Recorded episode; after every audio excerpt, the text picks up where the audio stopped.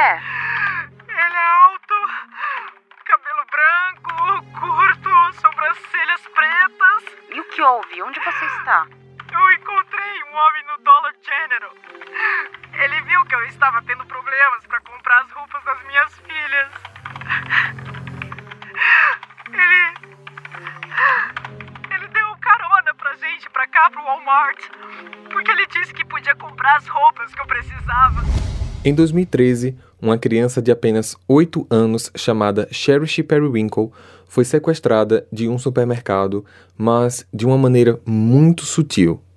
A própria mãe da garota, por despreparo, falta de atenção, o que seja, deixou sua filha ir a uma lanchonete com um desconhecido, e esse momento, infelizmente, foi a última vez que Cherish foi vista com vida. Esse é um caso bem triste e eu peço total atenção de vocês aos fatos que serão narrados aqui, porque Rain, a mãe da garota, tomou decisões erradas e isso acabou levando a uma tragédia. Olá, misteriosos! Eu sou Fábio Carvalho e esse é o projeto Arquivo Mistério, um podcast que eu tento ao máximo produzir ele de um jeito que faça você se envolver na narrativa. E para isso, eu conto com a participação de diversas pessoas, principalmente na simulação das vozes dos personagens. Siga a gente na plataforma de streaming em que você está nos escutando agora para receber notificação sempre que um novo episódio for lançado. Para ver as fotos do caso de hoje, basta seguir a gente no Instagram, arroba Arquivo Mistério. Recados dados, vamos para o caso de hoje.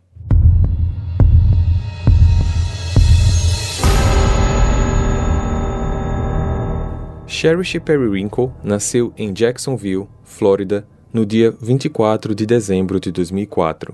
Um lindo presente de Natal para os seus pais Rainey Periwinkle e Billy Jahu.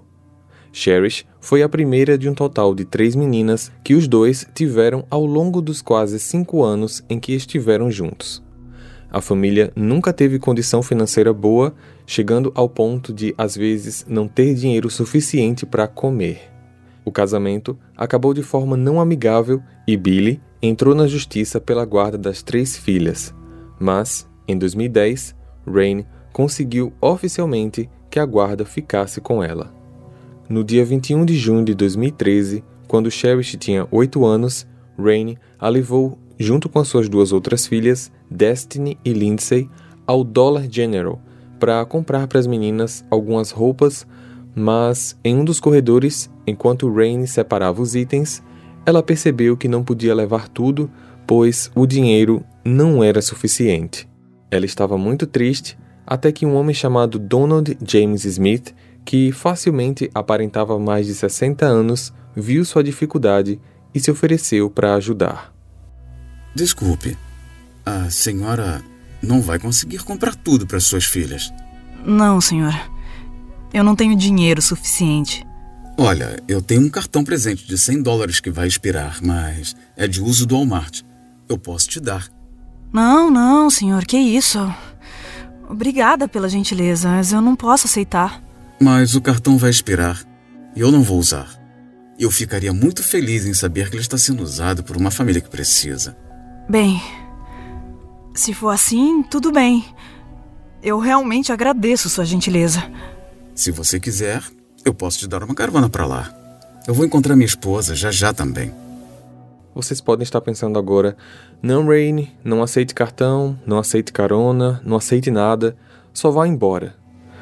Mas por mais incrível e estranho que pareça, ela acabou aceitando essa carona de um desconhecido e levou junto com ela as suas três filhas. Perto das oito e meia da noite, eles saem do Dollar General na van branca do Donald em direção ao Walmart. Chegaram lá, ficaram por quase uma hora e meia fazendo compras e durante todo esse tempo a tal esposa do Donald não apareceu. Ele ficava andando pelo Walmart, às vezes longe da família, às vezes perto. Cadê sua esposa? Está chegando. Durante esse tempo também, algo estranho aconteceu, tanto por parte do homem como por parte da própria Rain. Ele foi com Cherish até o provador infantil e Rain deixou. Para os funcionários da loja de departamentos, provavelmente eles eram uma família. Por volta das 10 da noite, as crianças reclamaram de fome e o homem mais uma vez se ofereceu para ajudar, só que de um jeito infantil. Ele levantou uma das suas mãos, juntando os dedos, abrindo e fechando, para que parecesse um personagem de desenho animado. Eu estou indo no McDonald's. Vocês querem comer? Rain, mais uma vez, provavelmente pensando no bem das filhas, aceitou. Só que o mais estranho vem agora. Ele foi ao McDonald's apenas com Cherish. Rainey deixou ela ir, pois a lanchonete ficava dentro do próprio Walmart. Mas eles demoraram para retornar. Rainey foi ao local e não os encontrou. Olhou pelos corredores. Nada. Pelas câmeras de segurança, é possível ver que Ronald e Cherish nem entraram na lanchonete.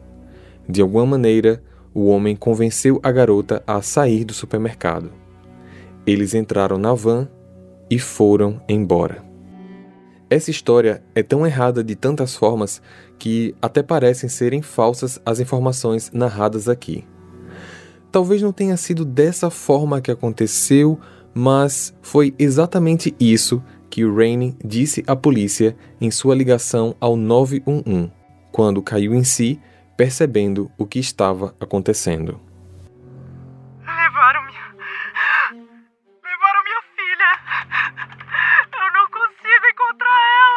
Pode me explicar melhor? Um estranho pegou a minha filha. Como ele é? Ele é alto, cabelo branco, curto, sobrancelhas pretas. E o que houve? Onde você está? Eu encontrei um homem no Dollar General. Ele viu que eu estava tendo problemas para comprar as roupas das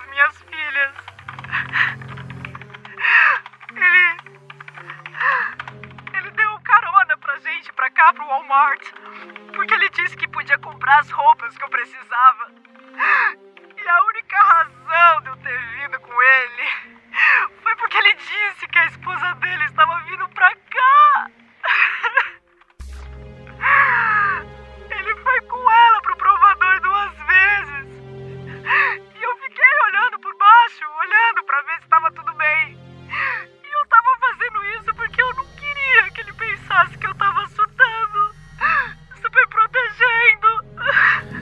Essas foram as principais falas da Rain ao 911 numa ligação que durou mais de 10 minutos. Ela passou as informações da van, o endereço, o nome dele, Donald James Smith, algo que ela acreditou ser uma informação verdadeira, pois ela disse que o homem mostrou para ela a carteira de habilitação dele e ela se manteve na linha até a chegada de uma viatura. Pessoalmente, Rainey recebeu a notícia que o homem que ela descreveu realmente se chamava Donald James Smith, que ele tinha 61 anos, mas tinha uma ficha criminal extensa, com diversas passagens pela polícia nos últimos 40 anos, incluindo assalto, tráfico de drogas, sequestro e estupro. Além disso, ele tinha sido libertado da prisão três semanas antes daquele dia. Onde estaria Cherish? O Amber Alert foi acionado e, na manhã do dia seguinte, 22 de junho, enquanto a polícia analisava as câmeras de todos os lugares que a família passou, uma testemunha ligou para o 911. Eu tô ligando pra dizer que eu vi uma van branca suspeita, como essa do alerta Amber. Tava estacionada atrás das árvores da igreja daqui do bairro. Quando você viu? Mais cedo, umas 7h20. Então a van já foi? Sim, Ok. Eu não sabia que era suspeita até eu ver o alerta. Me passa o endereço, por favor.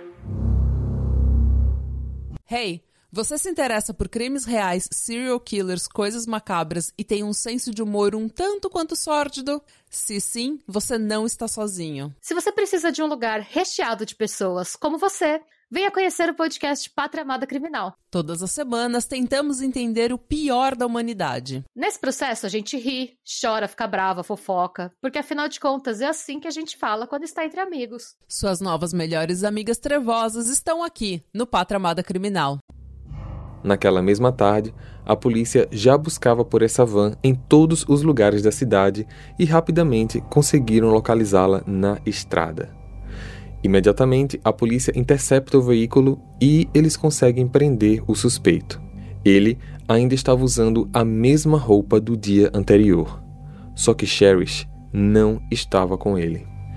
15 minutos após a apreensão, o corpo da garota foi encontrado atrás da Igreja Batista de Highlands. Ela estava num pântano, deitada sobre o lado esquerdo, meio debaixo d'água, meio na superfície, coberta por troncos, galhos, pedras e folhas. O estado físico em que seu corpo foi encontrado não merece ser detalhado aqui, então vamos manter em mente que a jovem apenas foi encontrada sem vida. Donald, a esta hora, já sob custódia, foi enviado para a prisão acusado de diversos crimes, como sequestro e assassinato em primeiro grau. Durante os anos seguintes, em suas audiências, várias pessoas foram chamadas para depor. A mãe da vítima, Rainey, testemunhou e chorou diversas vezes. No mix de tristeza, saudade, arrependimento, ela emocionou alguns dos que estavam presentes. A promotoria também apresentou gravações de Donald na prisão. Nesses vídeos, onde ele conversa com seus advogados, Donald fala diversas coisas. Numa delas, sussurrando, ele disse: Eu não vejo crianças como objetos sexuais. Não as vejo nem como objeto nem como parceiras. Tudo que eu sei é que me deu um estalo na cabeça. No outro momento, ele fala com um tom normal na voz que precisava simplesmente de um livro, mas sussurra completando a frase: um livro pornográfico. Ele fala alto, fala normal, fala baixo, grita, sussurra, simplesmente um acervo enorme de confissões que não ajudou em nada na sua defesa. A doutora Valerie Hall, médica legista, responsável pela autópsia da pequena Cherish, ao ser chamada para explicar o laudo da necrópsia, se emocionou ao rever as fotos exibidas a todos no tribunal. Como falei, não vem ao caso detalhar a tamanha crueldade que a garota sofreu, mas se a própria médica pediu que, por favor, dessem a ela cinco minutos de intervalo para se recompor, vocês devem imaginar o quão difícil foi para todos ali presentes verem aquelas fotos. A equipe de defesa de Donald nem mesmo abordou o júri sobre o seu cliente, que já era comprovadamente autor de diversos outros crimes nas décadas passadas. Além disso, eles não conseguiram trazer ninguém que pudesse testemunhar em seu favor. Senhor Donald, o senhor não tem nenhuma testemunha de defesa para ser ouvida, correto? Correto. No último dia, a promotoria se dirigiu ao júri para os argumentos finais e não mediu palavras para tocar os jurados. O que a médica legista teve dificuldade para explicar, o promotor Mark Khalil foi claro e objetivo. Assim, no ano de 2018, em menos de 15 minutos de deliberação, o júri considerou Donald James Smith culpado pelos crimes de sequestro, agressão sexual e assassinato. Pelos crimes de sequestro e agressão, ele foi condenado à prisão perpétua. Já pelo crime de assassinato, ele foi condenado à pena de morte. Após receber a sentença, Donald se virou para um dos fotógrafos e sorriu. Essa não era uma decisão final, pois ainda cabia recurso. A defesa apresentou apelação para o cancelamento da pena de morte e redução da prisão perpétua. Só que no dia 22 de abril de 2021, todas as solicitações foram negadas pelo tribunal. Hoje, aos 69 anos, Donald Smith aguarda a data da sua execução. Rain, durante o ano em que o caso aconteceu, 2013, perdeu a guarda das outras duas filhas pela falta de atenção que foi dada a Cherish numa situação perigosa que estava à sua frente por horas e que acabou não fazendo o suficiente para impedir. Não se sabe o motivo pelo qual o pai acabou não recebendo a guarda das outras crianças, mas Destiny e Lindsay, naquele mesmo ano, foram enviadas para a Austrália, onde estão sob a guarda de uma das suas tias. Em 2017, Rainey, numa entrevista, disse que não conseguia arrumar emprego estável, pois ainda sofre represálias da população que ainda a considera como a principal responsável por tudo o que aconteceu. Compartilha esse episódio com seus amigos para ajudar no crescimento do canal. A gente também está no YouTube se você quiser acompanhar essas histórias com a experiência visual, com fotos reais dos locais e dos envolvidos. E nesse caso em específico que foi apresentado aqui agora, lá no YouTube está repleto de imagens de câmeras de segurança. Muito obrigado por ter ficado até aqui e eu vejo vocês então no próximo caso. Combinado? Até lá. Hey, você se interessa por crimes reais, serial killers, coisas macabras e tem um senso de humor um tanto quanto sórdido? Se sim, você não está sozinho. Se você precisa de um lugar recheado de pessoas como você, venha conhecer o podcast Pátria Amada Criminal. Todas as semanas tentamos entender o pior da humanidade. Nesse processo a gente ri, chora, fica brava, fofoca, porque afinal de contas é assim que a gente fala quando está entre amigos. Suas novas melhores amigas trevosas estão aqui no Pátria Amada Criminal.